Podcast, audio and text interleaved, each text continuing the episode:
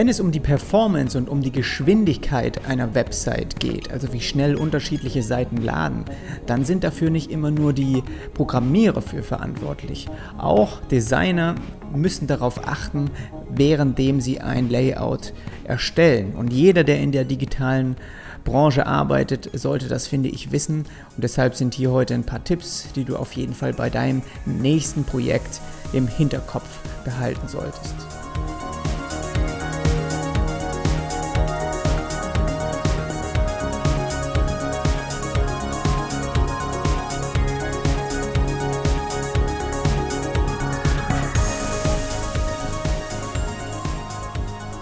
Ich bin Jonas Arlet und falls du diese Woche zum ersten Mal reinhörst, ähm, ja, in diesem Podcast geht es um, oder es dreht sich alles so ein bisschen um Web und auch um Design und ich erzähle oft auch von Erfahrungen, die ich als selbstständiger Freelancer gemacht habe und gebe dir so ein bisschen Einblicke in unterschiedliche Design- und Arbeitsprozesse von mir persönlich.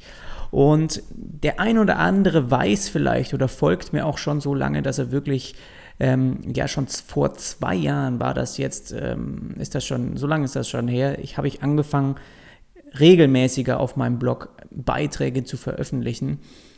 Und damals gab es noch keinen Podcast, den gibt es eigentlich erst seit Anfang des Jahres 2017.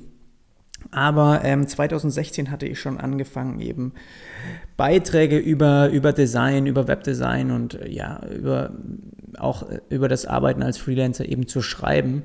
Und damals gab es einen Beitrag, den ich veröffentlicht hatte. Ja, das war ähm, im August 2016 und ja, da hatte ich noch nicht so viele ähm, Follower, beziehungsweise den Beitrag haben bis heute auch nicht so viele gelesen, dass ich gedacht habe, hm, eigentlich vom Inhalt her könnte er ganz interessant sein für dich jetzt als Podcast-Zuhörer. Warum nehme ich mir denn nicht einfach und mache nochmal eine Podcast-Folge draus? Und deswegen habe ich da jetzt gerade mal so kurz drüber geschaut und mir gedacht, ich könnte den einmal nochmal zusammen mit dir ähm, oder für dich einfach durchgehen und sozusagen ja nochmal hervorholen, weil ich denke, dass wirklich, auch wenn er jetzt schon ein Jahr alt ist, trotzdem noch viel Aktualität drinsteckt und wir ja, du locker was davon lernen kannst oder auf jeden Fall was davon mitnehmen kannst. Ja, es geht um die Ladezeit einer Website und um ja, wie wir das eigentlich als Designer beeinflussen können. Und ich finde eben, dass Designer genauso für Ladezeiten zuständig sind wie die Programmierer auch. Und der Prozess, also eine Website auf Performance zu optimieren, der fängt eben schon bei den Gedanken zum gestalterischen Raster zum Beispiel der Seite an. Also egal, ob man jetzt mit Wireframes ein erstes Konzept aufzieht oder direkt irgendwie ein Layout gestaltet, die Entscheidungen, also welche Funktionen eine Seite haben muss, beginnt schon meistens sehr früh. Meistens auch schon, wenn man mit dem Kunden oder im Projekt, äh, im Team eben das Projekt bespricht. Dann weiß man ja schon, okay, welche Funktionen müssen wir hier eigentlich in dem Layout integrieren. Und eine enge Zusammenarbeit mit den Entwicklern ist deshalb enorm wichtig. Und wie man am besten mit Entwicklern zusammenarbeitet, kannst du auf jeden Fall auch äh, meine Na Shownotes nachschauen. Da habe ich dir einen Beitrag dazu verlinkt. Und je früher man die Planung zusammen an einem Tisch diskutiert, desto besser wird das Ergebnis und desto eher kann man auch, sage ich mal, ein Performance-Budget einhalten. Also wirklich zu sagen schon im Voraus, Hör zu, Ziel ist es von diesem Projekt, wenn es fertig umgesetzt wird, ähm, dass die Seite wirklich innerhalb von x Sekunden lädt. Und genau deshalb sollte sich ein Designer nicht nur mit dem Aufhübschen der Seite beschäftigen. Und ich glaube, das ist dir ähm, irgendwie auch ganz klar. Seine Gedanken gehören genauso in Richtung bisschen Entwicklung des Programmierers. Und man darf sich nicht nur auf seinen Bereich fokussieren. Es ist auch enorm wichtig, den Prozess danach zu verstehen. Also wirklich, was kommt auch vor dir? Wie bereitet jemand vielleicht ein Konzept vor, das du dann in ein Design umsetzen sollst? Und genauso musst du auch ähm, ja, wissen, was nach deinem Bereich kommt. Also wie wird eigentlich die Seite umgesetzt? Was spielt da so, was ist da wichtig? Auf was kommt es da an? Und deshalb kann man als Designer nicht einfach unüberlegt alles in ein Layout reinpacken. Also egal, wie angesagt und wie trendy vielleicht auch irgendwie was gerade ist.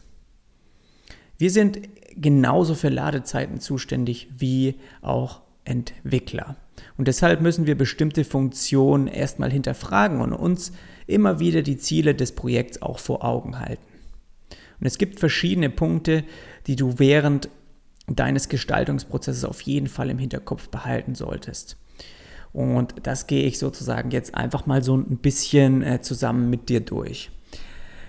Für wen gestalte ich die Website eigentlich? Das ist so vielleicht eine der wichtigsten Fragen, bevor man überhaupt mit dem Layout beginnt oder bevor man überhaupt so ein Projekt startet. Viele denken ja irgendwie für den Kunden oder für sein Unternehmen. Aber das ist nicht wirklich die Zielgruppe. Das ist vielleicht jemand, der den Auftrag erteilt. Aber auch wenn er derjenige ist, der dich bezahlt, heißt das lange nicht, dass nur er letztendlich die Website bedienen wird. Du gestaltest meistens für die Kunden deines Kunden. Und genau über die musst du auch bestens informiert sein. Und egal, welche persönlichen Empfindungen jetzt der Kunde hat oder auch was er präferiert in deinem Layout, was er toll findet, wo, wo er sagt, ja, mach davon noch mehr rein. Seine Vorlieben sind nicht auch gleich die optimalen Lösungen, um seine Probleme zu lösen. Das ist etwas, das du ihm auch klar machen musst. Wenn er sagt, oder wenn er auf dich zukommt und sagt, hör zu, ich habe da was bei der Konkurrenz gesehen, das ist wahnsinnig, das finde ich super cool, können wir das vielleicht auch irgendwie einbinden? Ich möchte das genauso haben wie die. Weil letztendlich bist du der Experte und deine Entscheidungen, also ob du jetzt zu etwas sagst, was du ihm empfiehlst oder ob du etwas ähm, nicht empfiehlst, das basiert auf Erfahrungen und stell ihm seine Ziele erstmal dann vor Augen und begründe, warum ein bestimmter Button dort platziert ist. Nicht für ihn, sondern also nicht, weil er das irgendwie, ähm, er braucht den Button vielleicht nicht unbedingt, weil er mit dir zusammen das ganze Projekt oder das Konzept durchgegangen ist. Aber du platzierst den Button dort für diejenigen, die sein Produkt kaufen wollen und die das Layout vielleicht noch nie gesehen haben. Und jedes Element im Layout muss deshalb auch seinen Grund haben und Lösungen liefern, die nicht nur gut aussehen, sondern auch dann anschließend messbar gemacht werden können. Und ich kann es nicht oft genug sagen, aber das Layout muss für die Zielgruppe optimiert werden. Und alles andere, finde ich, führt oft meiner Erfahrung nach sonst nicht zum gewünschten Ziel. Und weil die Zielgruppe so wichtig ist, habe ich mir auch dieses Thema nochmal genauer vorgenommen. Und letzte Woche, ich glaube, letzte Woche habe ich dazu äh, mir nochmal Notizen gemacht und ein, ja, einen Podcast dazu aufgenommen. Der wird auch irgendwie in den kommenden Wochen online gehen. Aber das ist hier an dieser Stelle auch schon gesagt, dass wenn du dich entscheidest, ein Layout für den Kunden zu bearbeiten, dann achte darauf, dass wirklich die Zielgruppe genau definiert ist. Weil dann kannst du dir überlegen, welcher Aufbau ist der richtige für diese Zielgruppe? Wie aufwendig muss eine Seite sein? Oder wie tief gehen die Strukturen? Und hast du erstmal dann diese Zielgruppe oder auch die Kunden des Kunden vor Augen, weißt du auch, welche Funktionen auf der Seite Sinn machen und welche nicht. Und muss es dann wirklich irgendwie dieses ganze Schnickschnack sein oder reicht auch einfach mal ein super einfacher Aufbau? Und als Designer sind wir nicht verpflichtet, jeden Trend irgendwie nachzugehen. Also ob jetzt du in der Vergangenheit äh, 10, 20 Webseiten mit einem coolen Parallax-Effekt gesehen hast, der vielleicht gut aussieht, heißt nicht gleichzeitig, dass es die Zielgruppe auch dazu bringt, irgendwie ein Produkt zu kaufen. Oder ist es einfach nur, sagen wir mal, eine zusätzliche Funktion, die die Ladezeit der Seite verändert oder sogar verlängert? Was ist in erster Linie wirklich für die Seite notwendig? Und wenn wir jetzt hier gerade ein Beispiel, einen Parallax-Effekt nehmen, ja, dieser Beitrag, den habe ich natürlich ähm, vor einem Jahr zusammengefasst, wo man einfach wahnsinnig viel von diesen Scroll-Effekten gesehen hat, wenn man irgendwie durch eine Website, ähm, ja, sich durch eine Website ähm, durchscrollt. Und heutzutage sind das vielleicht immer mehr Animationen, also dass jeder denkt, wir müssen die besten und coolsten äh, Animationen mit reinwerfen, obwohl diese vielleicht gar nicht der, dem, der Zielgruppe helfen, ein gewünschtes Ziel zu erreichen. Also Ladezeiten reduzieren. Willst du also lieber hübsch oder schnell? Wie effektiv muss die Seite sein? Das Design hat definitiv einen großen Einfluss darauf, wie schnell Informationen auch dargestellt werden können und wie angenehm auch der Betrachter sie dann empfindet. Und viele Besucher, die schließen einfach das Fenster auch, also vom, vom Browser, ganz einfach wieder, wenn sie nicht irgendwie innerhalb von drei Sekunden etwas zu sehen bekommen. Das ist wirklich der Durchschnitt. Also deine Seite sollte normalerweise unter drei Sekunden laden. Und auch hier ist natürlich aber die Zielgruppe entscheidend. Gestaltest du eine Seite für die breite Masse in einer Region irgendwie mit langsamer Bandbreite oder für ein Publikum in der Stadt mit High-Speed-Internetverbindung? Du solltest schon früh genug mit dem Entwickler über so ein Performance-Budget reden. Weil auch die Entwickler wissen vielleicht mehr über die Zielgruppe und mit welchen Geräten die vielleicht die Website anschauen. Und das hilft dann unnötige Funktionen ja, einzugrenzen und auch ein Ziel vor Augen zu haben. Und wenn du als Designer ein neues Projekt anlegst und denkst, wow, ich habe diesen neuen coolen Kunden und ich kann jetzt mal richtig reinhauen und was super geiles designen, dann denkt dir einfach, der gestalterische Ansatz, der muss keinem etwas beweisen. Was er aber muss, ist die Zielgruppe ansprechen. Weil letztendlich willst du dem Kunden, derjenige, der das Projekt auch vielleicht in dein Team gebracht hat, dem willst du zu mehr Erfolg verhelfen. Und deshalb sollte eine Seite fokussiert sein, einfach zu bedienen und auch schnell, vor allem schnell erreichbar. Das Projekt ist nicht dazu da, dir oder dem Kunden irgendwie deine Design-Skills vorzuführen. Der Kunde weiß ja eigentlich, was du kannst. Und deswegen hat er dich ja auch angefragt. Also es geht nicht darum, ihm irgendwie die neuesten Trends hier vorzuweisen, ähm, damit er dich noch toller findet. Das Layout muss auf die Zielgruppe zugeschnitten sein und da reicht oft auch eine sehr einfache Lösung. Und welche Module und Elemente müssen also wirklich rein? Das kannst du dich fragen davor schon.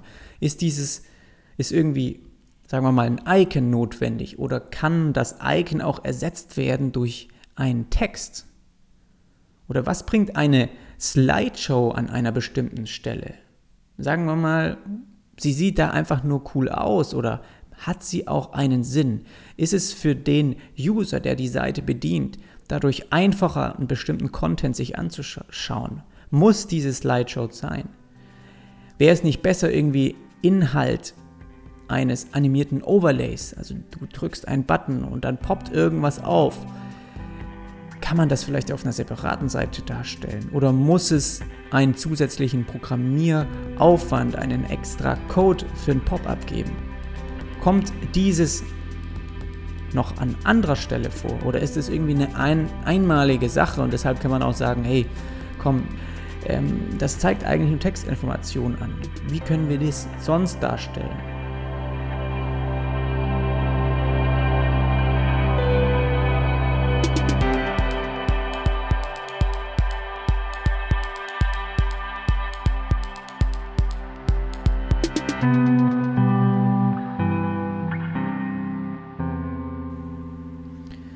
Animationen gehen auf Kosten von Performance. Das ist etwas, was eben heute sogar noch mehr eine Rolle spielt als ähm, letztes Jahr oder die Jahre davor, weil natürlich die Geräte auch immer schneller werden, der Browser wird besser und alles kann weicher und ja mit besserer Performance auch gezeigt werden. Aber so weiche Übergänge oder so ein, auch so ein Hochsliden oder Aufpoppen, überall passiert irgendwie was. Und alles zusammen fühlt sich vielleicht bei einem Prototypen oder auch einem Click-Dummy gut an. Also wenn du zusammen mit dem Kunden oder mit dem Team dein Design in den Prototypen entwickelst und das dann durchgehst und präsentierst und der Kunde denkt sich, wow, das fühlt sich schon richtig gut an und überall sind coole Animationen, ja, weil die im Prototypen so angelegt sind. Aber das Ganze ist noch nicht umgesetzt. Und das wirklich genauso umzusetzen, wie es manchmal im Prototypen animiert ist, ist auch nicht unbedingt immer einfach. Weil wenn diese Animationen nicht gut umgesetzt werden, dann schaden sie der Website eher, als dass sie ihr irgendwie ein gutes Gefühl geben. Und ich habe mir wirklich schon so viele Webseiten angeschaut, auch wenn du irgendwie mal auf Inspirationsseiten unterwegs bist, wo es irgendwie so Awards gibt für irgendwelche coolen Webseiten, irgendwie ja, Website des Monats und dann schaust du drauf, schaust vielleicht mit dem iPad drauf, das schon drei, vier Jahre alt ist, aber für dich noch funktioniert und denkst dir, was ist da los? Die gewinnen damit einen Award, aber das Ding hakt ohne Ende. Das ist doch dann keine Website mehr, die man sich irgendwie ganz normal anschauen kann. Es funktioniert dann vielleicht gut auf irgendwie einem Notebook, aber auf so einem alten Tablet vielleicht nicht mehr. Und ich finde, wenn dann diese Animationen schlecht rüberkommen, dann sollte man sie vielleicht lieber weglassen. Weil ich glaube, wenn das der Fall ist, dann regt sich der Benutzer, der letztendlich die Seite anschauen will, den man überzeugen möchte, der regt sich in erster Linie nicht über sein Ausgabegerät auf, auf, also das, was er in der Hand hält, sondern er regt sich über die Seite auf, weil er natürlich denkt, oder in seinen Augen ist die Seite schlecht gemacht und nicht sein Tablet oder sein Smartphone. Und das ist der Eindruck, der dann bestehen bleibt. Und das ist letztendlich auch was, was dann übergeht auf den Kunden und was wir natürlich nicht wollen. Also sich Animationen irgendwie auszudenken ist cool, aber wenn du das als Designer machst, dann machst, wenn die Performance es erlaubt. Und wenn es auch die Geräte, wo man weiß, die Zielgruppe, die benutzen primär einen Laptop, wo man weiß, da funktionieren die, die Animationen auch wirklich gut, dann kannst du natürlich einsetzen. Das nächste ist, nicht zu viele unterschiedliche Fonts verwenden. Also wie viele unterschiedliche Schriftschnitte, Sch Schriftschnitte sind wirklich notwendig. Frag dich sowas am Anfang. Müssen es irgendwie zehn verschiedene Typen sein oder reicht es auch, wenn du einfach nur, sagen wir mal, die Areal benutzt? Gerade für den Fließtext brauchen wir dafür eine eigene Schrift. Weil eine Areal ist schon auf 98% aller Computer der Welt vorinstalliert und muss nicht extra von irgendwie einem Server geladen werden, was natürlich auch wieder Zeit braucht. Und wenn du jetzt nicht gerade irgendwie eine Website für irgendwie eine Typografiekonferenz erstellen musst, dann kann man sich als Richtwert an ein bis zwei Schriftfamilien mit jeweils vielleicht zwei Schrifttypen orientieren. Aber meistens, ich verwende sogar oft wirklich nur eine Schriftfamilie. Und dann hast du ein paar, hast du irgendwie Light, Regular und Bold mit da drin oder irgendwie einen kursiven Schnitt und Regular und extra Bold. Aber mir reichen oft wirklich schon eine Schriftfamilie, um im Layout ja, damit klarzukommen. Und Standardschriften wie Arial oder Helvetica sind oft wirklich auch gute Alternativen, wenn man keine externen Fonts einbinden möchte. Und da hilft es auch, wenn du das, was ich auch oft mache, eben wenn ich ähm, Google Fonts einsetze oder auch an den Kunden empfehle, einfach dort mal auf die Website zu schauen und sich ein paar Schriftfamilien auszuwählen. Und Google sagt dir schon im Voraus, wie schnell oder langsam die verwendete Schriftart auch dann vermutlich lädt. Und dadurch siehst du dann auch, okay, nee, also wenn es wird von Google schon nicht empfohlen, dann kannst du vielleicht einen schnellen Webserver haben, aber lass es einfach sein, weil nur weil vielleicht so ein extra light italic Schriftschnitt irgendwie an ein paar Stellen vorkommt, kann man auch auf ihn verzichten und stattdessen einfach irgendwie den normalen Schriftschnitt benutzen. Also je mehr Schrifttypen du verwendest, desto länger braucht eine Seite, um sie auch anzuzeigen. Und entscheide also schon zu Beginn deines Designprozesses, wie unterschiedlich ein Text wirklich angezeigt werden muss. Ein aufwendiges Design führt schnell zu größeren Stylesheets und noch mehr Programmiercode. Ist das Design und der Aufbau einfach gehalten, braucht man auch nicht so viele Wörter, um das Layout in einem Programmiercode umzuwandeln.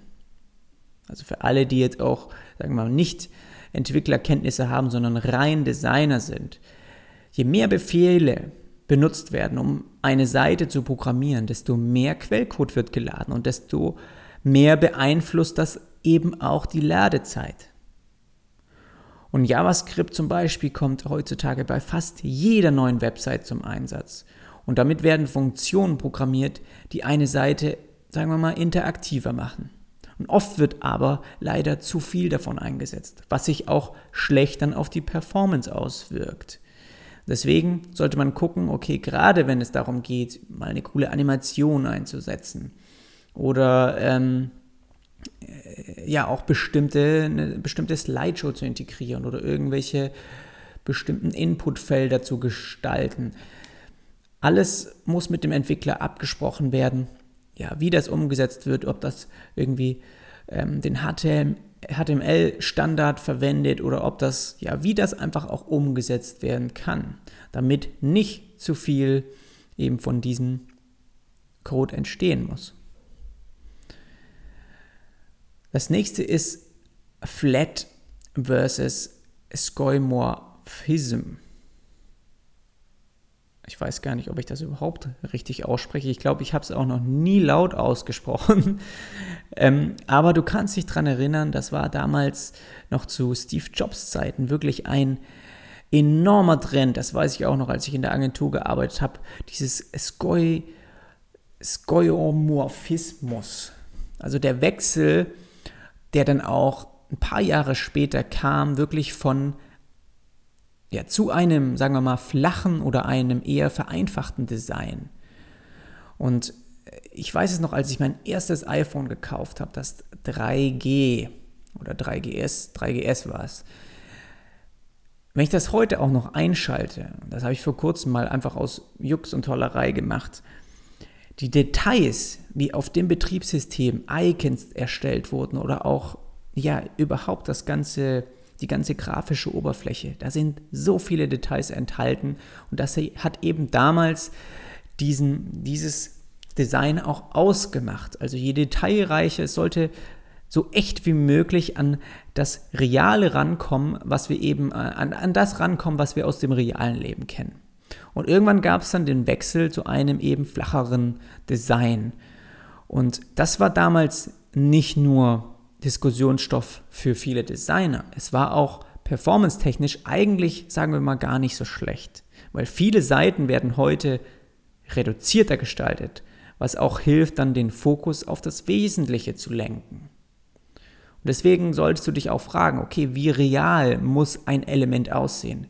Brauche ich zwingend Schatten oder Farbvorläufe?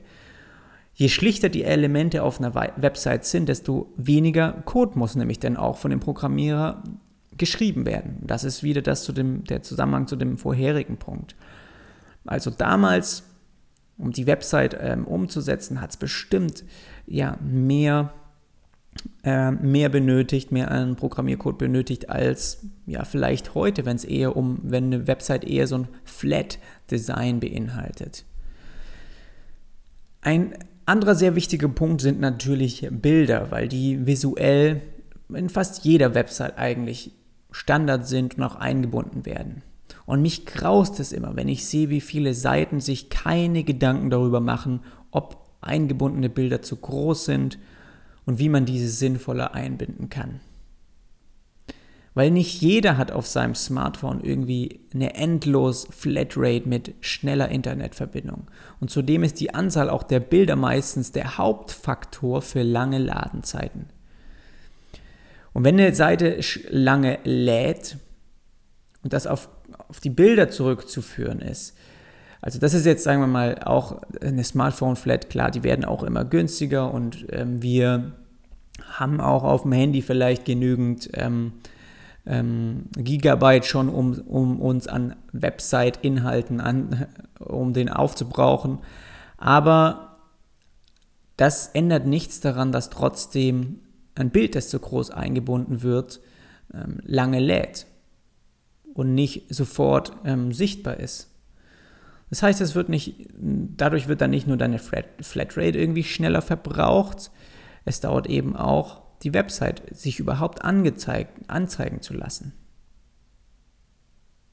Und ich glaube, dass jeder, der in diesem Webdesign-Bereich auch arbeitet, auch gerade die Designer, die haben die richtigen Werkzeuge zur Verfügung, um eben diese Anzahl an Kilobyte, an Megabyte sogar manchmal wirklich von den Bildern zu reduzieren. Und ich verwende dazu immer Sketch, weil das Export, ähm, die Exportfunktion in Sketch einfach super simpel ist. Aber auch Photoshop, wenn du bei Photoshop für Web speicherst, kannst du wirklich auch die, die Anzahl der, ja, der Kilobyte, die Größe der Bilder wirklich sehr reduzieren. Und manchmal kannst du dafür auch Online-Tools verwenden, wie zum Beispiel irgendwie ein Online-Kompressor, ja, TinyPNG oder Kompressor.io. Aber das ist bestimmt auch was, was du schon mal ähm, gesehen hast. Wir gestalten aber natürlich für unterschiedliche Displaygrößen. Und das Layout muss sich nicht nur auf einem Bildschirm gut an fühlen oder auch gut aussehen. Wir gestalten für die verschiedensten Displaygrößen, die auch noch, sage ich mal, unterschiedlich bedient werden. Und ein Layout zu starten, ohne über Responsive Design nachzudenken, ist heutzutage nicht mehr möglich. Und das Layout muss auch auf anderen Größen adaptiert werden. Und das zeigt dir und der Entwicklung schon im Voraus, welche Elemente womöglich auf Mobilgeräten einfach keinen Sinn machen. Und deshalb kann man sie auch, ja, braucht der Programmierer sie erst gar nicht einbinden. Die brauchen nicht geladen werden. Und deshalb kann vielleicht eine Website auf dem Smartphone schneller angezeigt werden. Also, eine Designentscheidung von dir hat auch hier Einfluss darauf, wie gut die Performance dann beim Publikum ankommt. Du kannst entscheiden, ob derjenige, ob eine bestimmte Funktion oder ob auch dann, lass uns das Beispiel von vorhin nehmen, eine Slideshow sich wirklich auf dem Handy genauso anfühlt oder dass der Inhalt der Slideshow genauso rübergebracht wird. Oder sollte man lieber die Elemente in der Slideshow rausnehmen und dafür untereinander auf dem Smartphone anzeigen? Was sagt der Programmierer dazu? Es sagt er, ja, wenn wir die Slideshow rauspacken, dann ähm, kann die Seite schneller geladen werden. Also Design und Entwicklung arbeiten einfach eng zusammen. Und eine Übersicht von allen Elementen, sagen wir mal, und auch Modulen und Inhalten, die hilft oft auch der Entwicklung dann schnell einen Überblick zu bekommen. Und ich lege meistens diese ganzen Elemente auch in Sketch dann in einem, an, in einem Artboard einfach an, damit sie einfach so auch sehen, die Programmierer, was es alles für Dinge zu programmieren gibt. Und dann sehen sie auch schnell den Aufwand und was womöglich mehr Einfluss auf die Performance hat und was vielleicht weniger. Und das ist aber nicht nur für die Umsetzung gut. Auch du kannst dadurch erkennen, ob dein Layout insgesamt harmoniert. Also zu viele unterschiedliche Designelemente zum Beispiel sind auch nicht gut, aber es ist auch leicht zu übersehen. Und ab und zu müssen auch Kompromisse eingegangen werden. Und möchte man eine Funktion unbedingt drin haben, muss man vielleicht dann an anderer Stelle irgendwie was wegnehmen. Und die Punkte hier, die sollten jetzt im Grunde genommen keine Richtlinien sein, ja, die du bei jedem Layout irgendwie verwenden solltest. Sie helfen dir aber, deinen Horizont, sage ich mal, zu erweitern und über deinen eigenen Arbeitsbereich so ein bisschen hinauszudenken und nicht nur zu überlegen, ich mache einfach nur das coolste Layout, das mir irgendwie möglich ist, sondern denk einfach auch so ein bisschen in Richtung Umsetzung und was kommt nach dir, welcher Schritt kommt nach dir. Und untersuche dafür erst die Zielgruppe und entscheide dann, wie aufwendig deine Seite wirklich sein muss. Und solange du Entscheidungen logisch begründen kannst, wird dir auch der Kunde weiterhin fleißig zunicken und nicht traurig sein, wenn es irgendwie diesmal keine Slideshow gibt. So, das war's also diese Woche hm, von meiner Seite bei diesem Podcast, aber ich habe mir gedacht, ja, schadet eigentlich nicht, so einen alten Beitrag einfach mal wieder hervorzuholen und nochmal durchzugehen, weil aktuell sind diese Themen allemal und ich glaube auch dem einen oder anderen hilft es einfach, wenn ich ja diese, diese Themen auch nochmal bespreche, auch wenn du jetzt vielleicht denkst, ja, pff, da war jetzt nicht so viel Neues drin, aber manchmal ist es auch einfach gut, ähm, sich die Dinge einfach wieder vor Augen zu halten, um daran zu denken, wenn man eben gerade während einem Projekt oder sowas ein Layout gestaltet. Ja, wenn du mich unterstützen willst, wenn du weiterhin diesen Podcast supporten möchtest, dann abonniere gerne meinen ähm, Podcast auf iTunes und dann kannst du mir bei Gelegenheit auch direkt eine Bewertung hinterlassen, weil das ist das Feedback, das ich wirklich auch brauche hier für diesen Podcast, um ja, vorrangig auch aufzufallen, um vielleicht auch mal das Glück zu haben, dass iTunes mich irgendwie featured. Und ja, da würde ich mich einfach unheimlich freuen, wenn so ich noch mehr an noch mehr Designer auch in Deutschland erreichen könnte. Ich danke auf jeden Fall für deine Zeit und dass du hier mir zugehört hast. Bis dann.